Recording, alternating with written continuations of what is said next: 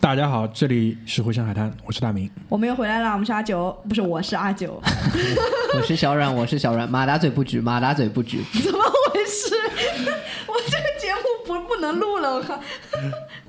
那个紧接着上一期我们聊关于星巴克的这个故事啊，我们继续下去。然后呢，我们试图花一整期的时间来聊一聊星巴克江浙沪在运营方面，对吧？一些这种细节。然后呢，想你其实也不想得出什么结论，我只是想跟大家说一下，就是这里发生的这样一件事情。然后我对于很多东西你们自己去判断，对吧？因为，嗯、为什么会有这个兴趣去聊这个话题呢？还是出于说这些年房价这么高，对吧？别这样，别这样。一定要说到这个话题吗？主要是让我来说，主要是那天啊、上一集其实有讲到，我们看到那个星巴克呃新的政策，就是给员工父母买保险这个事情嘛，我们就在群里分享了一下，然后小阮一下子就跳出来，就是长篇大论，大概控诉翻了翻了，大概就是我稍稍的呃去弄了个什么东西回来之后，看到了一百多条未读未读的信息，然后翻来都是那个小阮的控诉。能不骂你们吗？能不骂你们吗？啊，一个一个都说那边服务多不好，多不好。你对人家乞丐服务有有任何期期许吗？那其实人他们赚的也没乞丐多啊，那你们又何必这样子呢？怎么回事？这说起飞就起飞，我有点这个节奏掌握不住。其实，其实我觉得还是嗯一个落差，就是他们辛苦工作的所得和就是整个外界对于他们的一个呃，你可以说是期许也好，也是一个呃怎么讲？就整他们不得呃 deserve 他们现在所得到的这些东西。我用一个比较洋气的词吧、啊 p e r c e p t i o n 嗯，好，但是那首先第一点啊，我觉得在聊他所谓的就星巴克所谓的这种江浙沪的血汗的这种呃运营之前，我觉得还是要做一个声明。首先第一点，这肯定是在一个非常细分的一个市场里去聊这个事情，对吧？嗯、所谓细分的市场就是江浙沪。江浙沪地区作为中国对吧经济的命脉之一，对吧？然后 也严谨严谨，然后 这政治还是很正确的。高房价的这种重灾区域之一，顶着 顶着这样的一个压力，对吧？然后他们的付出跟他们的呃在社会上创造的这样的一个声誉，跟他实际的背后的这些呃付出跟他们的所得做一个剖析，好吧？具体是不是惨呢？我觉得我们几个人说了不算，因为毕竟我们几个人所接触到的面还是非常的有限。说不定在这种就是快销的餐饮行业里面，已经是属于高福利，那也是说不准的。因为毕竟我们也只是知道什么一点点的员工，就是你知道这种像这种奶茶店招招聘嘛，他都是会把那个薪资福利直接贴在价目表旁边，一目了然，对吧？所以呢，呃，批判的部分。我们只是就我们所知道的说一点，下这个判断，听众你们自己去讲，因为我我不希望说我们聊了半天之后跳出来一些人跟我说当年傣妹有多苦，这这样就没意思了，对吧？这样就没意思了。傣妹是什么？啊，傣妹你不知道？我是九零后，傣我也是，傣妹傣妹是我们这种上海三校生非常喜欢去的一个地方。傣妹、旱冰场，这都是我们常出入的妹是那家。餐厅吗？呃，火锅店没错。哦哦哦，那我就是就是蔬菜以什么一块钱、两块钱、三块钱这种一盆，什么肉类是五块、八块一盆的。当然，现在的上海应该是已经没有傣妹了，但是当年的上海淮海路、南京东路上都是有傣妹的。因为可能这这几年上海的房价已经把他们挤出了，就是 对吧？这个市场。但我的意思，我我想表达就是说，那我们不希望造成一个很错位的这样的一个比较，但是只是实事求是的跟你们说一说，就是呃这里发生的一些事情。我们只把这些客观事实和我们所知道的带给所有的听众，然后你你可以自行去做各方面的判断。对。然后今天小阮是带着那个青烟滴丸和龙角散来的，让我先把四粒青烟滴丸往嘴里一塞，我们开始这个苦涩的话题。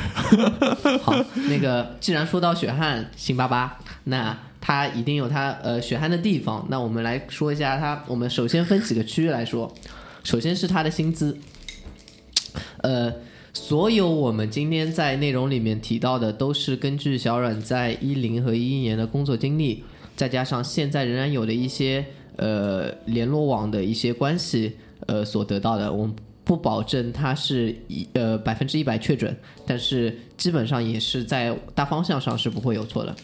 嗯，大家可以猜猜看，呃，一零年我们就从一零年说起吧。那时候的在新妈妈的兼职，包括全职，你们认为应该是拿多少钱？呃，我们所说的啊，一般都是纸面上、合同上的东西，对吧？嗯哼，因为这因为星巴克我我不知道星巴克有没有这种什么飞单之类的。呃，会有，但是其实管控的蛮严的。我们就、呃，首先我们先说一下，兼职和全职它是时薪，就是小时来算的。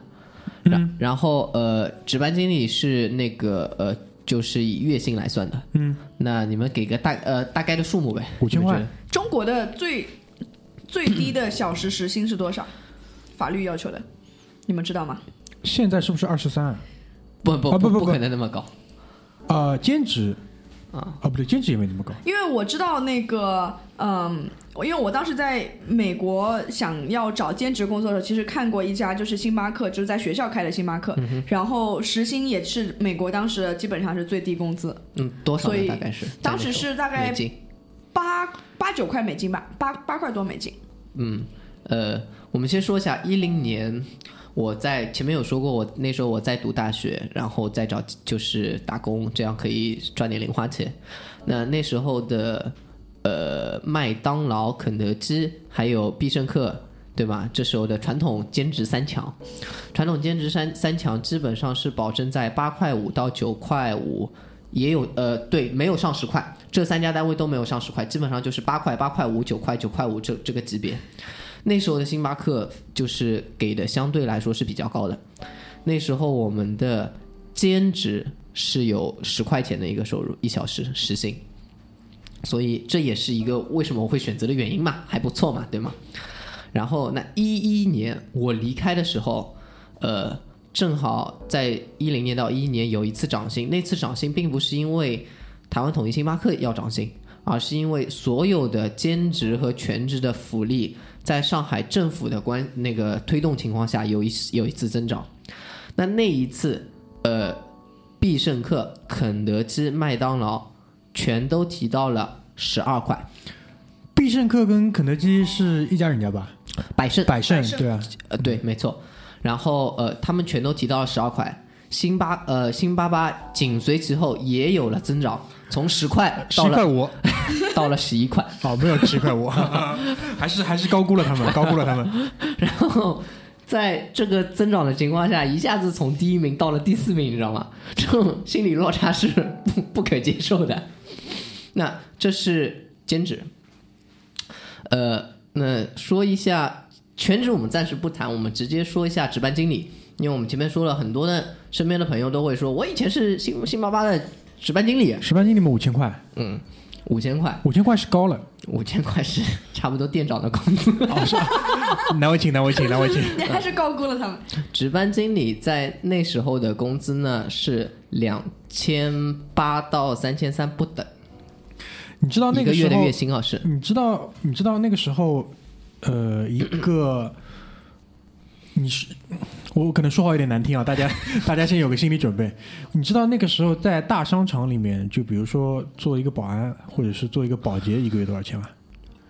差不多，其实也就两千五到三千这个数吧，我觉得。因为相比，因为我一直有个观点啊，包括各位听众，我觉得你们以后遇到职场上这个问题的时候，一定要去算你的时薪是多少，没错，这一点是很重要的。你不要跟我说你年薪多少，怎么怎么样，你帮我除一除，再来跟我谈。是的，就是如果时薪算下来，我那时候帮他们算过笔账，其实是差不多的。你不要不要笑，大家都是为了这个社会，对吧？GDP 做贡献，都是有贡献的，其实对都是有贡献国。家有规定最低工资那个底线的呀，有啊郝教授，有啊，但是他们首先他们肯定是在这个底线之上嘛。没有，就再低低不下去了。我的意思，我还是这句话呀，他给到你的底线是这样没错，只是他帮你把工作时间往后又延了，啊，对，对吧？所以那我们继续说下去，就是呃，为什么说是两千八到三千三不等呢？呃呃，首先我们说的是一零年时候，呃，两千八到三千三不等，因为呃，他的合同上面写的应该是两千八，然后随着你每年都会有一个所谓的 performance review 嘛，就是增长一定的工资，就可能每个月加个三百，加个五百，根据你的绩效或者说呃对这家零售店的贡献情况不同，会往上加个几百、几百、几百，所以会有一个差异在。那呃，在星巴克，在他的值班经理和一般的全职伙伴当中，哦，呃，在星巴克我们把员工称为伙伴，哎，非非常的对你前面说了嘛，特殊伙伴嘛，呃对对，伙伴都叫伙伴，在全职伙伴和值班经理当中有一个类似于群力的一个位置，就是呃这种管理培训生。哎，阿九有没有很熟？怎么回事？那这个职位呢，那时候拿的是两千一百五，就是你拿一年十二个月的一个培训，然后可以是一一年之后有一个很好的一个发展空间，成为一名全职的值班经理，就是这样一个 program。啊，不是我，我忍不住了，我一定要问，二零一七年了，这些这些价目到现在是怎么样子的？这个很重要，我觉那得。那既那很急啊，那既然那么猴急，我们就说一下吧。那呃一那是一零年，嗯，呃有幸我我我这人真的运气好，就是一零年到一一年我我经历了一次涨幅，那这次涨幅之后，刚刚我们说的两千一百五提升到了两千三百五，嗯，然后前面说的三千三提升到了三千八，嗯，然后今年一七年对吗？嗯，为什么说我运气好？因为就这一次改变，就就那次改变被我遇到了，你知道吗？我这种感觉就跟什么样子了？就是美国总统大赦天下，他妈的监狱里全放出来，就放了那一波。对对对，就是如果你那波没出来，你现在还在里对面。，就英女皇死了，大赦天下，就是这种就各各方面就这这方面的事情，你懂吗？那所以你的意思是，同样是值班经理，呃，那个他的工就是工龄不一样，工资也都拿的差不多，对吗？呃，会有一些区别，因为你的工龄不一样，你的 performance review 的次数会变多。那这样子，他可能加一百加一百，你加个五年也能加五百呢，对吗？你拿奖励版的次数多呀？对啊，就是就就你拿真的是这样子，但呃，其实比如说今年是一七年，比如说我不幸啊，现在被比如被开除了，然后去到了又再次回到了我的故乡星巴巴，然后在那边我成为了一名值班经理，那我就是从三千三开始。他哦3000那三嗯3800开始没没没3800开始这没没，应该是这么讲，因为首先第一点就是你要接受你回去做值班经理，啊对对对吧？对对没错这个这个这个咱们要说清楚，对吧？没有人逼你的。是的，是的，就如果我接受了，我觉得我特别热爱这份工作，我还我他妈还是想回去冲咖啡。对我还是想教育顾客，那我就是从纸面上就是从三千八开始，嗯，然后可能在四月份会有个 performance review，加个几百块每个月，嗯，然后对他还会告诉我我有非常好的发展空间。那既然我们已经说到了值班经理了，嗯，那值班经理一定还能再上去，嗯，对吗？值班经理再上去是什么呢？是副店长 ASM，就 Assistant Store Manager，嗯，那就是副店长。嗯，那不能直接让你成为副店长，对吗？否则的话成本太高了。所以它当中有个过程叫 RMT，呃，我忘记它全称是什么了。我们可以把它理解为一个 lead and learn 的 program，就是你需要。呃，去学习怎么去开店，成为一名副店长，去面试，然后在这个过程当中，他可以卡你个十二个月到二十四个月，甚至。操他妈，两年过去了都已经。对那呃，就是你在这段时间会做副店长的事情，嗯，呃，然后拿着值班经理的钱。那呃，副店长的钱，呃，这因为副店长和店长，呃，相对来说我接触的就没有值班经理那么多了，他大概是在四千五到五千左右。就是我前面说的嘛，没错嗯，那呃，所以呃，我们继续往下，如果你成为了副店长，然后然后因为他的扩张也很快，你可以成为一名店长。嗯，那店长的话，他之前的工资是五千五，现在被提到了六千五。但你知道这七年发生了什么吗？哎，不，不要，这就 就是就是那纸面上他加了一千块钱，是的，但你知道这七年发生了什么吗？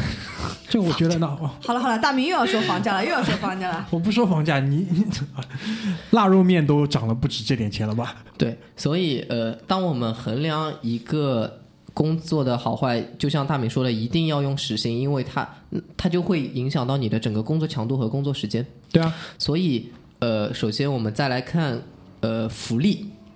我们说完了薪资，我们看福利好不好？嗯。那福利有些哪些呢？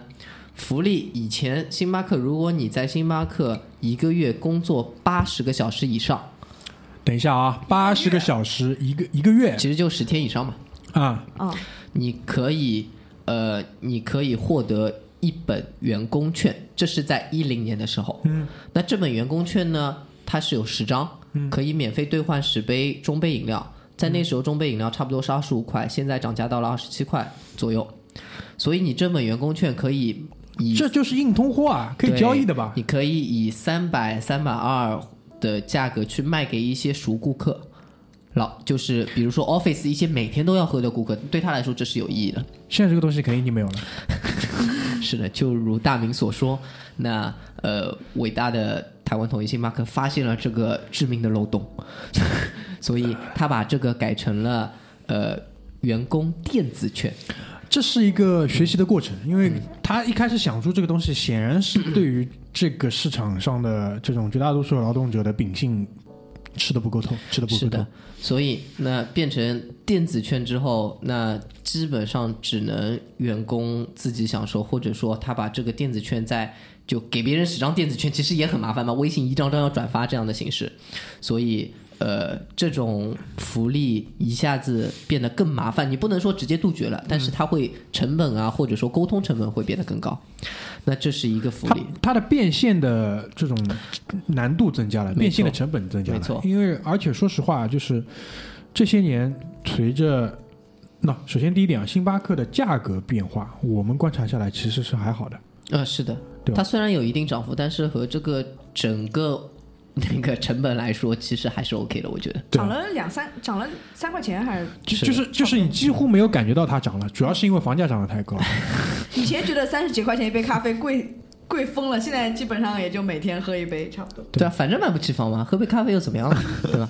所以呃，还有一个还有一个福利，在一零年的时候，我是真的把它当成福利的。然后现在我已经，我就就别人和我说这个福利，我就说别骂人。那是什么呢？是早晚班的奖励津贴。前面我们有说到早班很早，呃，六点几乎都是六点之前上班。那你想想，你在上海六点之前，地铁其地铁最早的也五点五、五点三十几分，或者说五点四十几分吧。五点三十几分那是大线，一般小线线的话是五点五十分左右，六点左右。那就意味着，如果你是五点半、六点上的早班，你几乎是不可能坐地铁的。那公交，除非你真的运气好，你家有这条空调线路，否则的话，基本上都是以电瓶车的这种形式来代步吧。呃，现在有摩拜什么的，可能相对方便一点。那早班和晚班津贴，在一零年的时候会有十块钱，你别骂人啊！一零年还好，一零年还好。对，一零年还好对吗？一零年十十块钱能买。啊，我本来想到是十块钱一杯，一点点也买不到。那个是一零年的时候，打车的起步价是不是十二块，还不是十四块？对的，差不多。差不多。哎，然后经，所以我说我这人运气不错嘛。那经历了那么多年，对吧？他还是十块。所以，如果你上个晚班，十一点之后下班，你其实交车也交不起。然后，呃，但是当时至少在当时一零年的时候，同事们还是会争着去上早班和晚班的，因为如果说我上十个，我就能多一百块钱。这这是就是和三千三千三和三千四比起来，你一定会选三千四吗？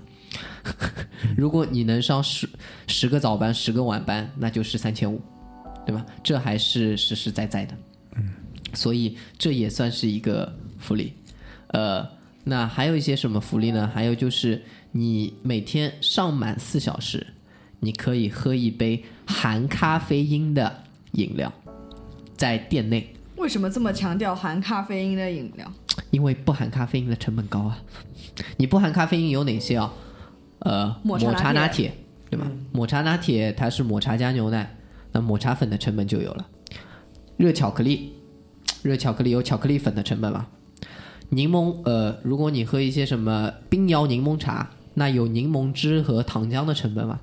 你，那你咖啡有咖啡的成本一样的呀。但是我的咖啡是根本不计入成本的呀，因为我每天都在做，所所有饮料我都会有咖啡的流失。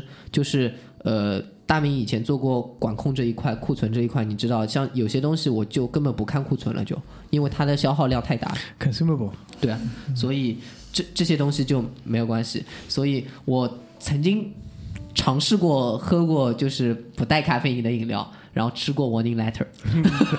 对你这个是等于是你要呃在系统里啊面在系统里面做一杯没杯，错，然后说是，然后去 key 一下叫员工福利。然后那你那你 key 成别的饮料，做成这个饮料，会有人知道吗？除非你的小伙伴你把它做成 defective 吧，就是这杯打翻了。呃，在星巴克没有打翻这个说法，你 打翻的话，你也要 key 进去啊。对，其实一样，就是 key 一杯报废嘛，是有这种做法的。当年没有遇到我，对吧？呃，不然就多喝了好多但是杯他他每天会去记录你今天的报废率是多少。啊、如果报废率高，可能是店长会有麻烦。对的，就报废率啊、消耗率啊，就是那些不是 consumable 的、那些率都会是有计算的。嗯，然后还有呃，包括如我曾经尝试过，我真的我觉得自己算聪明了，尝试过加一滴咖啡因。哎，我加咖啡了，对不啦？有 我加了，我当时有一个很好喝的饮料，我是 raspberry latte。raspberry 是什么的？覆盆子莓，它就草莓那种红红红兮兮的，酸酸甜甜的。然后我弄了一杯，加了牛奶，然后加了两滴咖啡，就两滴，就真的两滴，对吧？然后，然后下次那个 store manager 告诉我，你下次多加点咖啡，也也有这样的情况。所以，但是这也是一个福利哦。呃，对。然后可能奶油它不太允许你多加一点，因为因为奶油也有成本，好吗？呃，所以这也是我能想到的一个福利。其他的就是呃，既然你是在那边工作，那肯定会有一些折扣。那比如说呃，饮料可以打七折、打六折，然后呃，比较好的是你的每年过年，星巴克会推销推推出一种叫呃生肖杯，就是你今年是羊年，今年是兔年，就有生肖杯。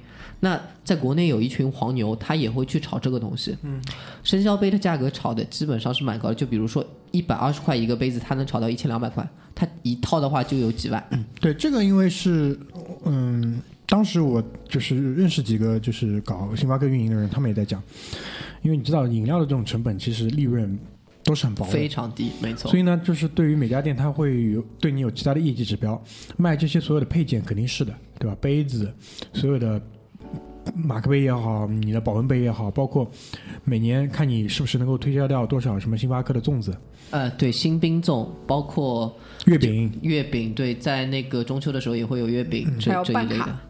推荐办卡，对，呃，刚刚大明和阿九所说的这些都是，那肯定都是店长的 KPI。啊那店长的 KPI 肯定要把这部分的压力给到值班经理，那值班经理会有负责行销的，对啊，指派到每个人头上的嘛。对，那就每个人，比如说，哎，你你亲朋好友这边推荐两个，我亲朋好友这边推荐两个，那我们就能完成营销指标。完成营销指标，它一定是会有 bonus 的嘛。嗯，所以这也是呃让大家非常努力的去做的一个原因。那有一些他们也会分店，比如说 high volume 的店，就高级的店，它比如说人流量特别大的那些店，它要达到多少目标？那基本上这些店它是做得到的。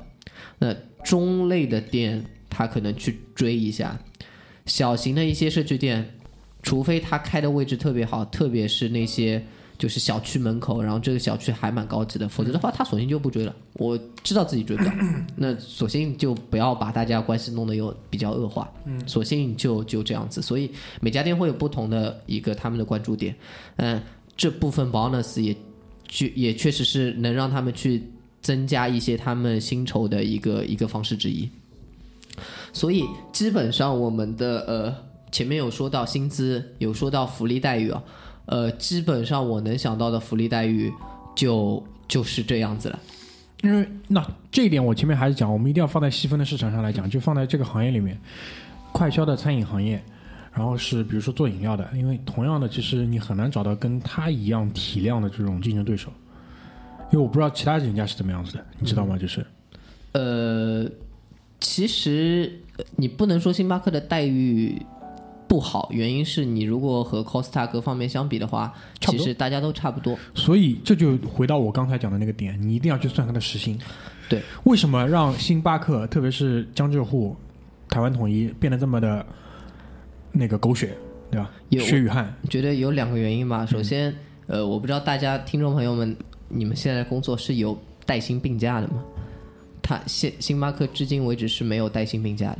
嗯，就是这一点可能是落于市场的。对的，就比如说今天我和阿九，我们两个人落对吧，接受了这份工作，然后我们俩今天开店对吧？早上五点，阿九可能不要侮辱人。啊，有有一些身身体上不舒服，或者说发烧，对吧？那我一个人又开不了店，那阿九不管怎么情况下你都要来，我们先把这个店开出来，呃，开出来，比如说六点我们上班，开到八点，八点第二个人大明，大明今天来上第二个班了，那阿九再回去。哎，我问个问题嗯啊，比如说阿九真的是没有办法来支撑来上班，他让他妈妈来可以吗？神经病你的你的妈骂人也骂的蛮厉害的。呃，我今天不行，小冉，我让我妈来帮你加。其实其实要看，如果阿九是个全职伙伴，其实他不来，或者说让他妈妈来也就算了。但如果呃阿九是个值班经理，那他不能不来，因为保险箱没人开。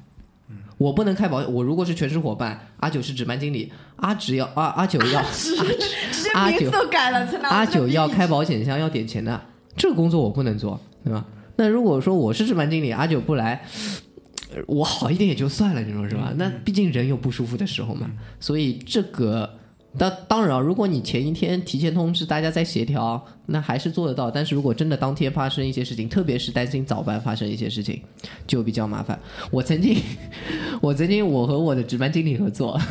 我的值班经理这人，呃，后面也和我们一起上过班，然后这人比较呃邋遢各方面的，他家就住在单位旁边五分钟，但他睡过头了，睡过头一个半小时，我在星巴巴门口等了一个半小时，没人来开门，我进不去啊，所以这这个也是比较屌的一几件事情之一。那如果我比如说人缘很好，我在那天确实病的没有办法来了，但是我能找到一位跟我同样职位的人过来带我也是可以的，对吧？可以的如果人家同意的话，呃，可以的，但他有可能性要上通班，就他本来是晚班，因为、因为你你想呀，他遇到这种小规模的店遇到这种问题，他肯定就是什么人本来就这几个，本来就人少，因为他也不可能说你这点点生意，我为了一些突发情况，我多给你备一个人，他肯定不是的，不是的他肯定是什么？就是你这点人。刚刚好可以完成这家店超负荷百分之一百二十到百分之一百三十的工作，他肯定不是按百分之一百来算的，我觉得，嗯，一一定是这样子。对吧？他肯定是有一个百分之二十到三十的 buffer 放在那里的。然后包括了很多不确定性，比如说他会招大多数的，可能有百分之二十到三十是兼职，嗯，那你不能去确定兼职的时间，兼职说不来就不来的。对啊，哦，我这么厉害的，你你永远看有兼职的地方，兼职永远最大。如果你有这个体验的，你你可以仔细回想一下这句话：兼职最大。他说说甩屁股不走就呃走了就走了，对，所以呃对福利这块差不多是这样子。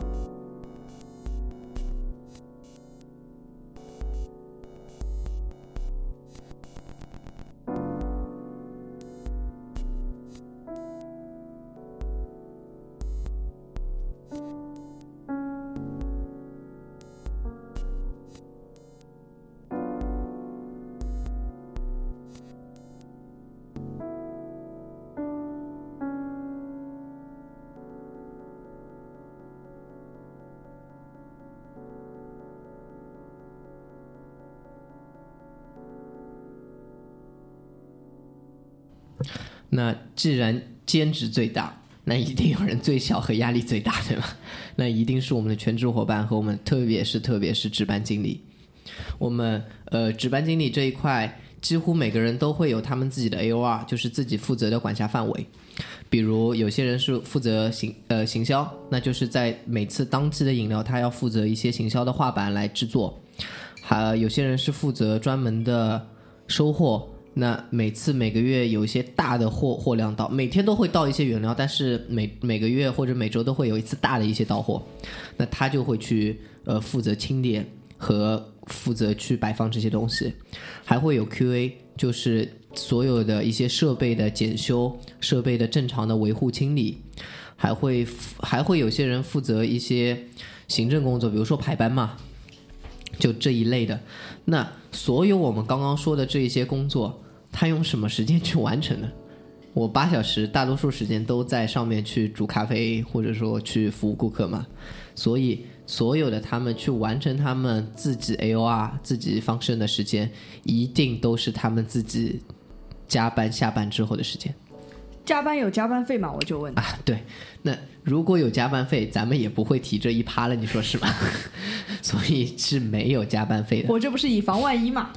我觉得这个加班费还是看一个企业的良心，对，这个是我觉得比较简单也比较直接的一个评判的标准，就是看到一家企业的良心就是从这里来的。对，所以我们确实说，就比如说他三千八一个月，他确实是离。呃，可能上海最低的呃工资，相对还有可能几千块啊、一千块左右的距离吧。但是如果你把他的工作时间和工作强度放上去，你会发现，就算一个呃小小时的时薪的话，你会发现其实没有什么多大区别。他的工作时间会拉得非常长，特别辛苦的是。像行销经理，还有我们的盘点的经理，因为行销的经理，你所有的做这些行销的工作，一定都是在零呃这家店已经关门了，然后要通宵达旦的去完成这一些行销布置，完成这一些呃东西的盘点，那。如果说好一点的店，它的盘点时呃到货时间每周的到货时间会是早上，那你也就其实啊说的好像很轻松一样，也就凌晨三点来到个货盘个货嘛，对吧？那如果说有一些店相对是放在晚上的，那你可能十一点下班之后，你再忙个两个小时、三个小时、四个小时，忙到凌晨三点钟去回家嘛，对吧？所以是这个情况，殊途同归啊。嗯，对。那然后比如说又又要说了，阿九和我。一起上班，对吧？阿九是值班经理，我是我哪能好这么惨呢？每天跟你一起上班，我是兼职或者全职的小伙伴，对吧？如果我和阿九关系好，那我就陪他一起收收货，说不定动作快一点。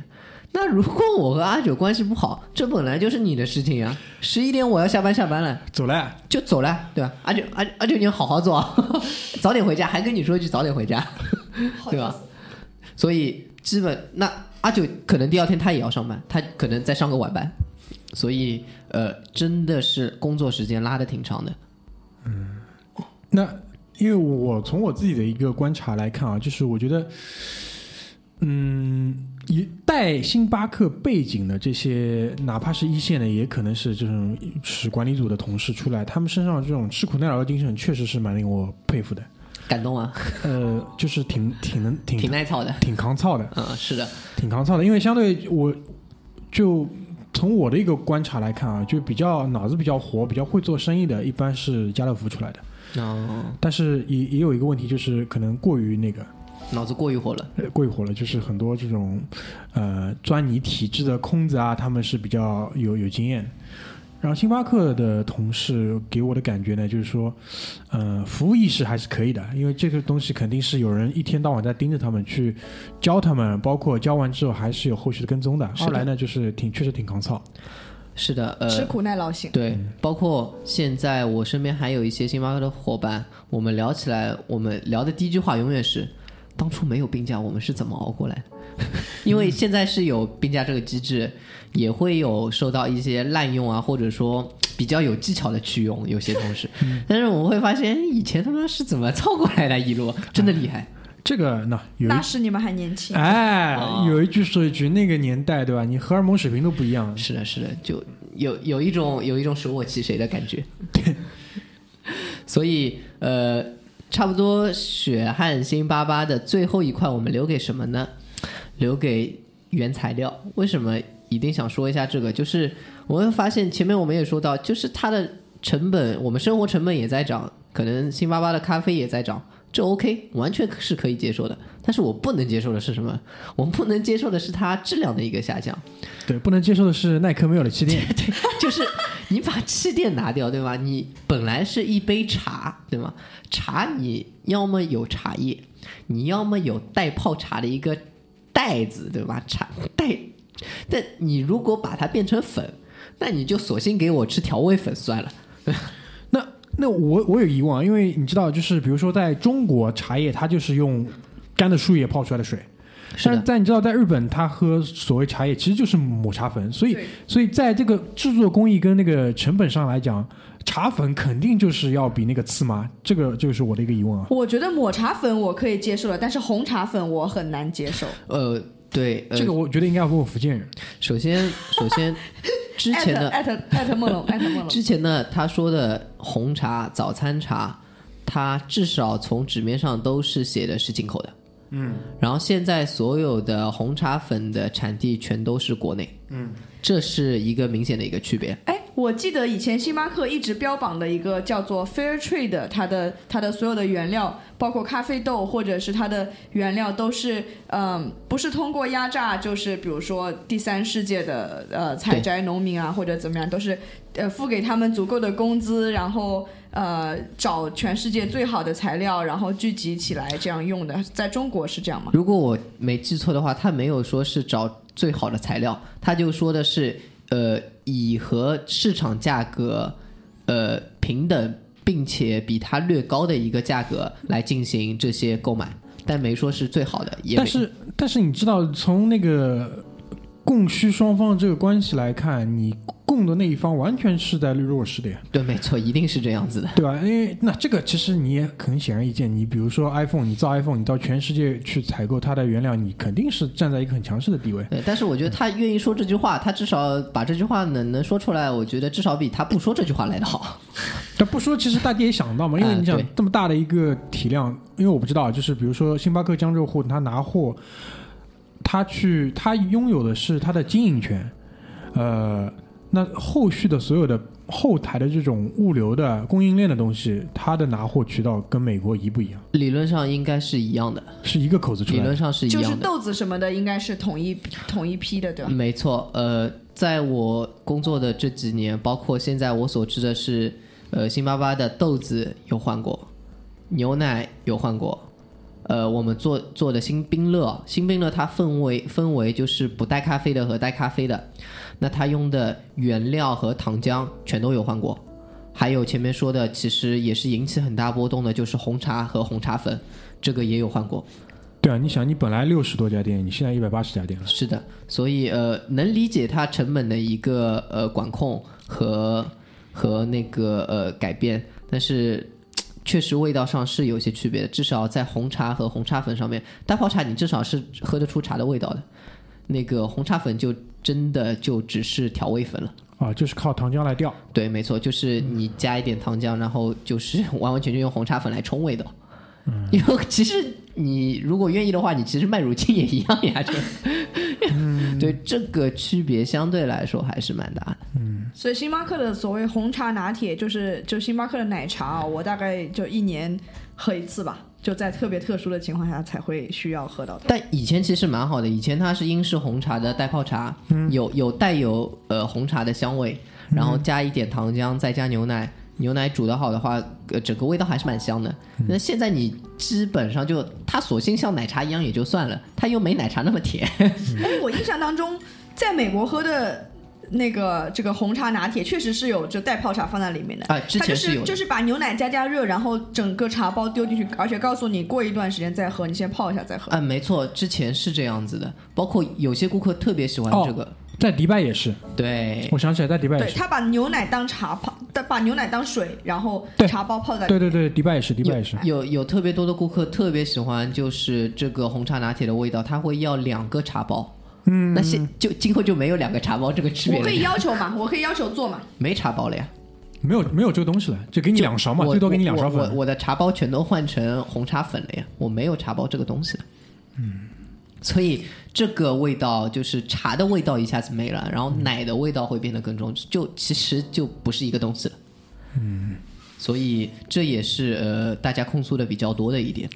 血汗星巴巴主要分为这几点，哎，还有一个我特别嗯、感兴趣的地方，就是他的那个黑围裙，啊、就是所谓的那个咖啡大师。嗯，呃，首先 Master 哎，这一点很有意思啊！这一点呃，和大家说一下。首先，咖啡大咖啡大师确实是在星巴克里面流行的一个呃称谓，或者说它有几个阶段。嗯，它第一个阶段叫门店级咖啡大师，呃，小阮也也非常有幸是这么一位。那那他应该不是穿黑围裙对吧？他当然，他当他就只是一般的绿围裙，绿围裙就是你家啊原谅他。哎，绿围裙就是你家做厨在厨房里面做事情的围兜呀，围兜对吧？就所以呃，门店级的咖啡大师，那为什么我会去考呢？因为这对于店长来说，他需要你这家店里面，哎，如果每个人都是门店级咖啡大师，说明你这家店有朝气啊，有那个发展空间，每个人有欣欣向上的这种学习的氛围哎，对。那门店级的咖啡大师要干嘛呢？只要做一件事情，考试。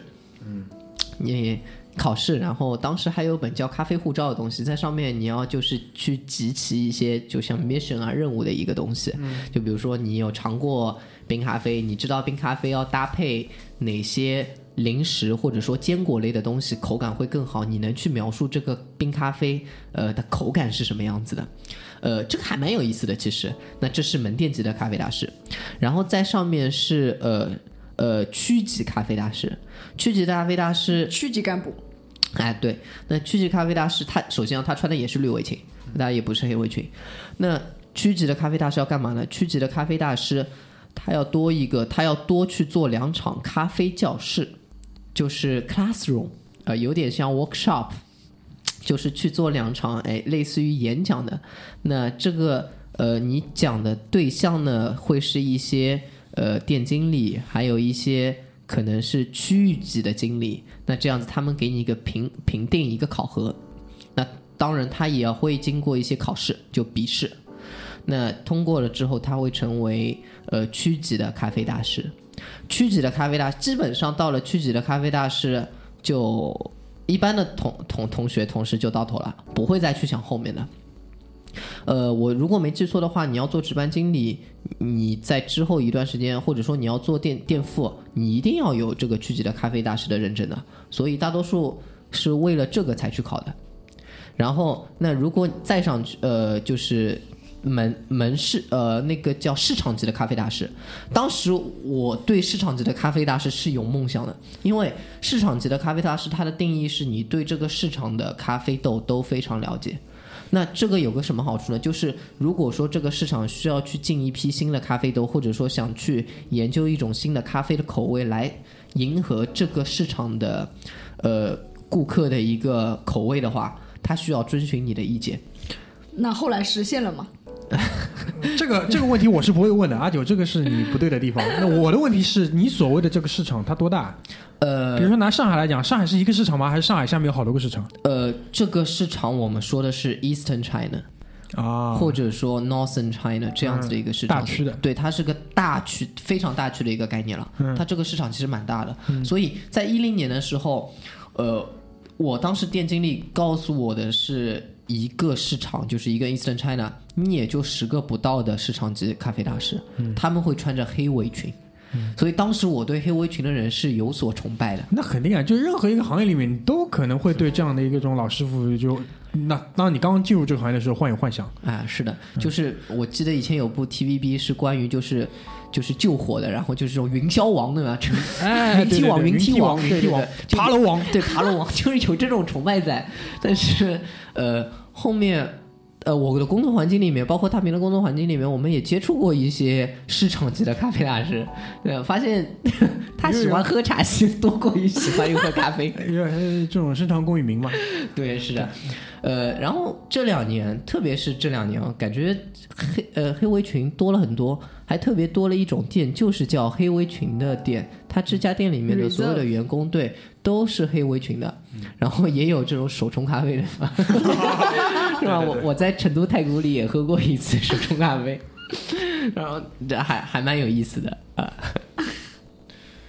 那所以其实它是一个呃岗位，它不是一个职位，呃，它是一种对职称，我职觉得称职称呃是一种职称。对，所以它称为职称。那最重要的一点是，它和你的任何加薪各方面无关。所以说你就穿着黑围裙也是也是三千五了。我正想问，你穿着黑围裙，该是三千三是三千三，该是三千八是三千八，和你本身没关系。就是多了一点幻想。哎，就知道真相的我眼泪掉下来了！对，可可能就是在你的 resume 里面可以多写一个门市级咖啡大师哦，市场级咖啡大师这种一个称号称谓在里面，但其实完全不影响你本身的加薪各方面的。但现在好像那个这个黑围裙放开了吧？是不是店级也开始穿黑围裙了？呃，我看一家店可以有好几个黑围裙呢。对，关于这一点，其实我没有办法直接回答到阿九的问题哦，原因是我确实不了解这一块。但我从我的观察来说，我也发现现在的黑围裙越来越多，并且每家店都会有两三个黑围裙。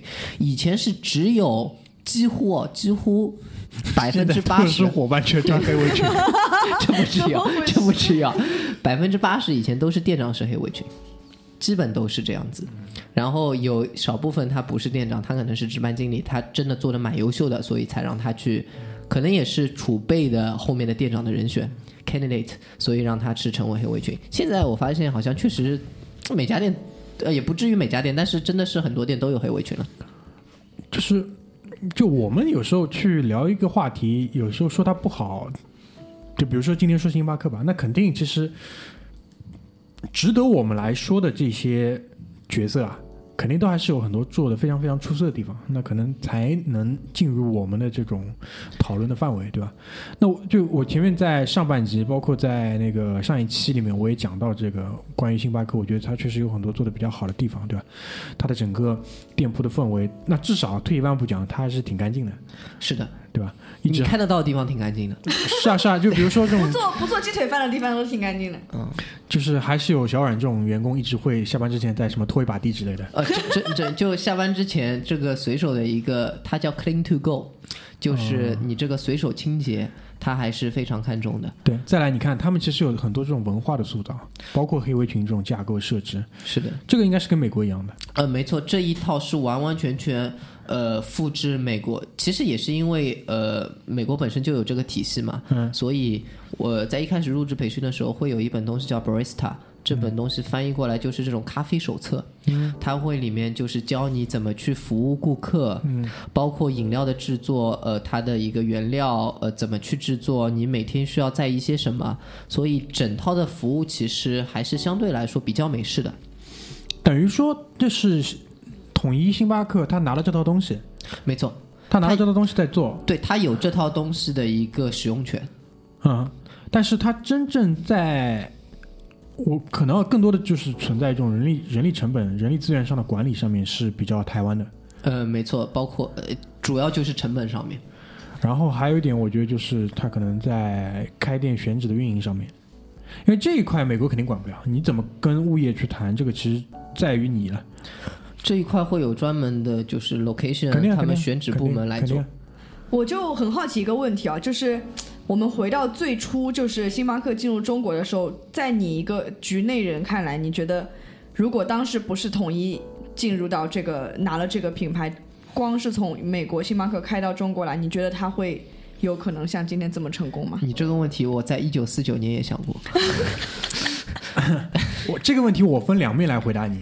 因为我觉得，因为我觉得，呃，虽然前面小阮控诉了很多这样那样的，对吧，痛苦的经历，但是听起来好像。也正是因为他有这样的节省成本也好，对吧？他的管理也好，呃，可能带给某些程度上带给了呃星巴克在这一片市场上面的繁荣。嗯，因为我我个人感觉就是对于顾客来讲，不会有太大太大的区别，我也这么觉得。不会有太大太大区别。外部顾客对于内部顾客来讲，或许会好一点，至少现在爹妈也上保险了，这是这是一方面。第二方面呢，就是最近上海市场上其实。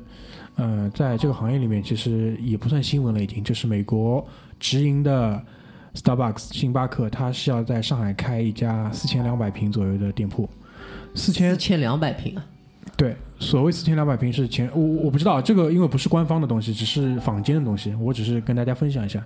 四千两百平是带前后厂，后厂因为它所有的烘焙机器都带过来了，等于它这边是是一个小型的加工厂。当时你的那家 World of Disney 多大？三千平哦，也是前后的对吗？没有前厂三千，哦，那还好，其实对还好。但但这这是卖咖啡哎，对啊那你前场后场划划掉差不多嘞。因为那首先四千二是不是一个正确数字，我们不要去纠结它。但是这家店里会有什么东西呢？就是所有的豆子会被在这一家店里做烘焙，然后烘焙出来的豆子会被直接用来给顾客做咖啡。然后呢，这这个你知道，肯定在美国，我想也是这种旗舰级的这种店铺，因为全全美应该不也不会有多少家这种店。没错，那这个用意其实很明显了，就是又回到了原点，就是在教育市场。是的，再教就是这个市场教育的市场，可能就是两部分了。就第一，搞路子，对吧？搞搞台台湾人的路子，因为这个东西其实商场如战场嘛，你这个对策拿出来，美国人就是没办法。你有本事你就花钱把这些收回去，嗯他新开的这家店，你对吧？一份价钱一份货，你全部收回去，人跟设备跟电子全部收回去，那你屌。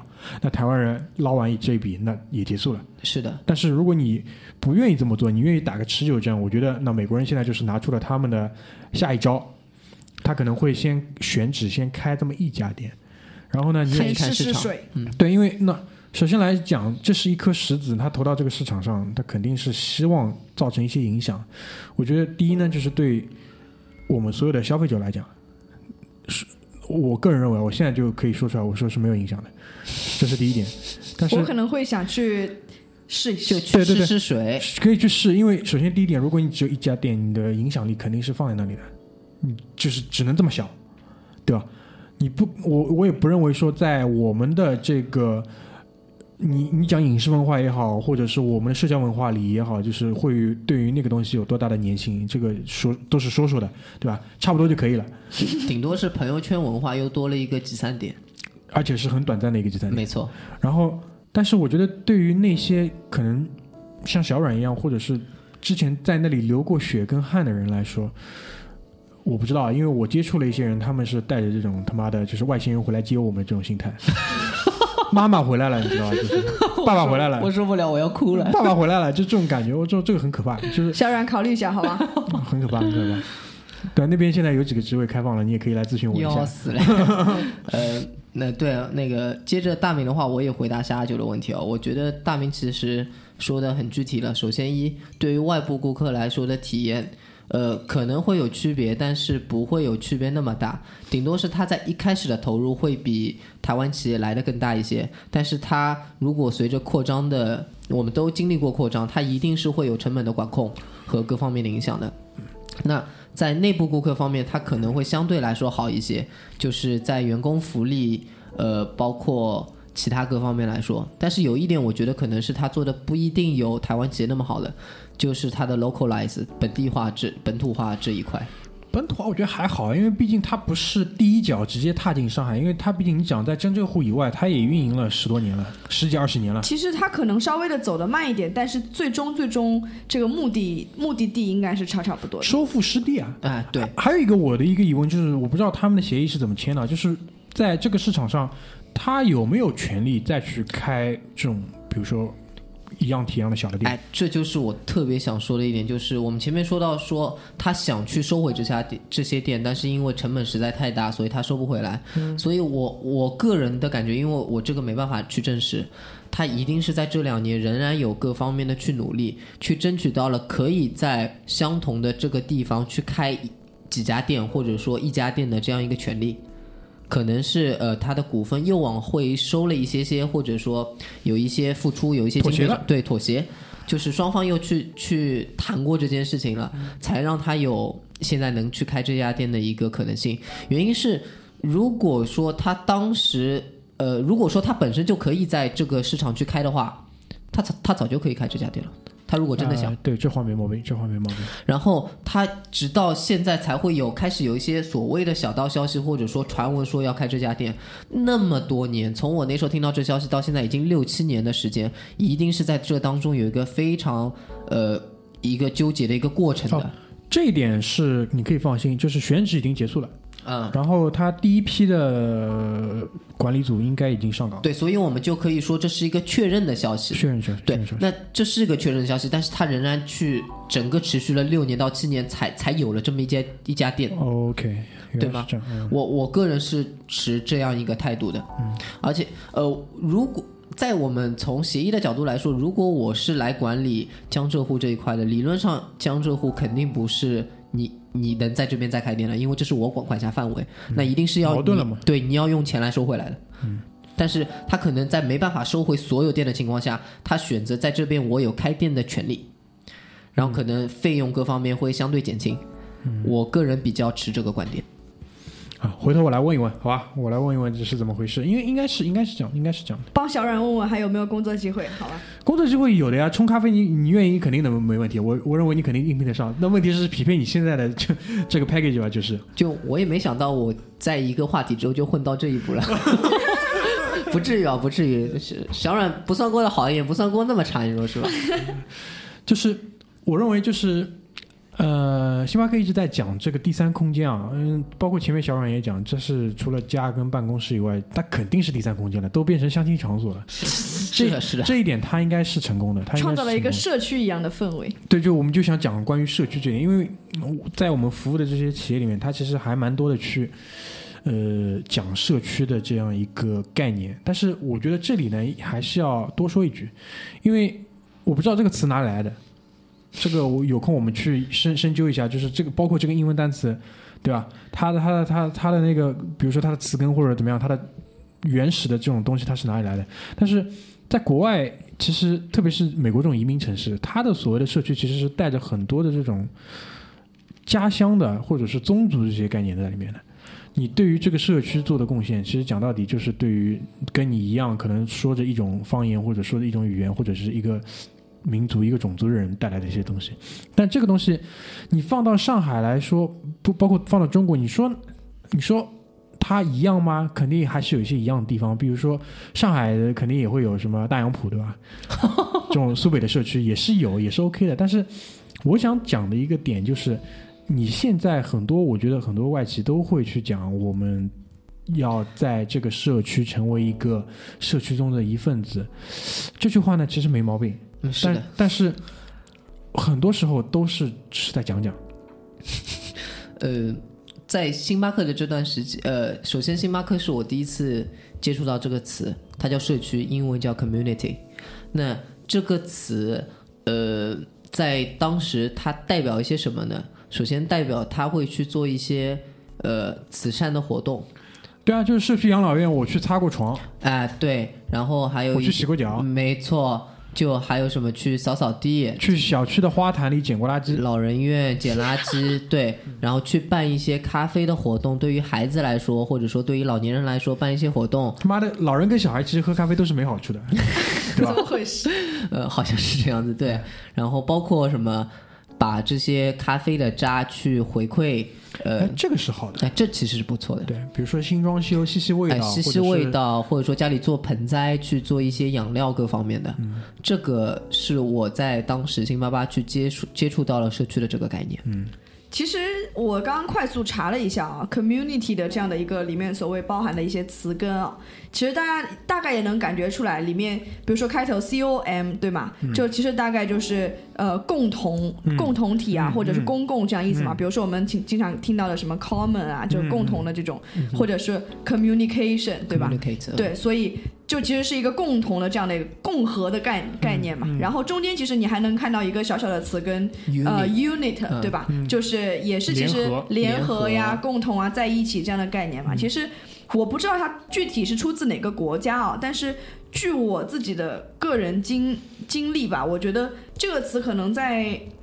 呃，美国会比较合适一点。鉴于星巴克也是一个美国企业嘛，那在美欧洲人国不这么讲，对啊，你在美国大农村，对吧？我家到你家可能开车都要一个小时的这样的情况下，那只能在星巴克碰头了呀，没错呀那你肯。定需要创建一个地方，成为一个社区，让你们来碰头，对吗？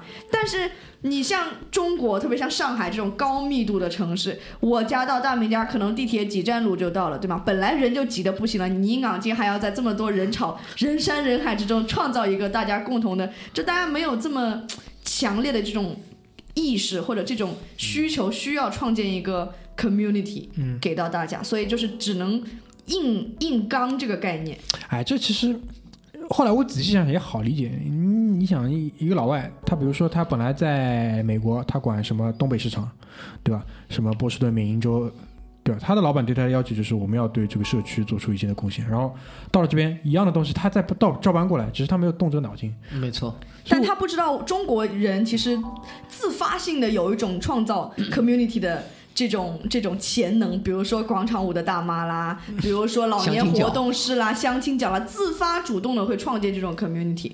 所以，当你一个企业进入到中国的时候，你要说我要为大家创建一个 community 的时候，大家其实要么就是不以为然，另外一个的话，他没有觉得你为这个社会创造了多少价值。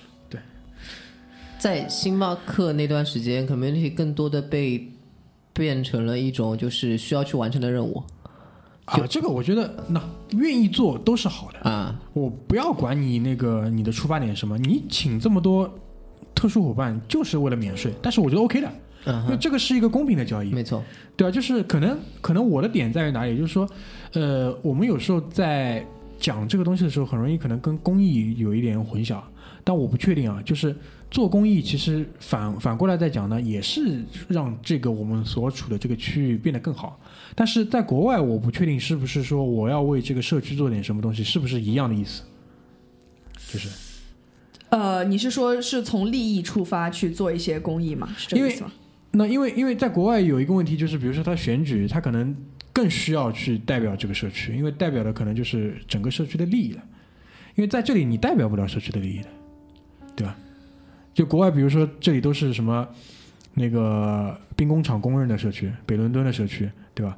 这种意思，我觉得跟上海这边的什么彭浦新村社区，这个就不太一样。没错，就是我觉得在啊、其他国家我不是很清楚，但是比如说在美国，其实你就更会需要嗯、这种小团体的建立，比如说公司有工会，嗯然后你的社区。呃，也可以是红的社区还是蓝的社区，甚至到一个城市是个红的城市还是蓝的城市，呃，会比较在意这个。但是像在中国的话，其实就没有那么明显的感受，因为人心都是共产党的人心。哎 yes，厉害厉害厉害！啊，不说了，不说了，不说。了，不说了，今天要么就结束在这里了。因为这个这个话题，你听到门口社区送温暖了吗？多多多 多多多抄水表。对，那我们也通过这期节目给大家客观的带来我们眼中的辛巴巴，包括我们了解的那些事实。呃，血汗不血汗，大家自己去评判。然后，如果说呃你问小软意见的话，就带那些卖咖啡的好一点，好不好？我觉得很奇怪，我们一共。呃，如果我没记错的话，我们一共聊过两期血汗工厂的故事，一还有一期是富士康富士康，一期是这个，为什么都是台湾企业呢？这个我们其实会有下一期是专门聊外企的，是专门专门会来讲这个事情。我觉得那首先第一点，他们可以被做到这么大，被做到万人瞩目，肯定是有他非常非常屌的地方。没错，他们的这种斤斤计较，他们的这种拼搏的精神是非常非常值得去敬佩的。但是他们的上限，他们的天花板也同样在那里，他们做做不到真正就是对于整个市场非常非常有影响力，或者是对于整个时代有这么伟大的推进作用，他们做不到，因为毕竟这是需要一个更宏观、更大的一个。我不知道怎么讲，就是想法或者是他的价值观去支撑的，因为他们的价值观还是说什么我们挣点钱回家让家里过得好一点，就是这样子。还是没有就是星巴克本来的这种宏图大志，昂金要把茶叶推向喝咖啡的美国，和昂金要把咖啡推向喝茶叶的中国。对，老金要卖饭，好吧？所以 卖饭这个太屌了，这个真的太屌了。好吧，就如果大家今后还对新新妈妈如果有一些不满的话，想想你对面的三千三，好吧？就这样子啊，好，谢谢大家。谢谢大家，拜拜。好了，三千三万岁。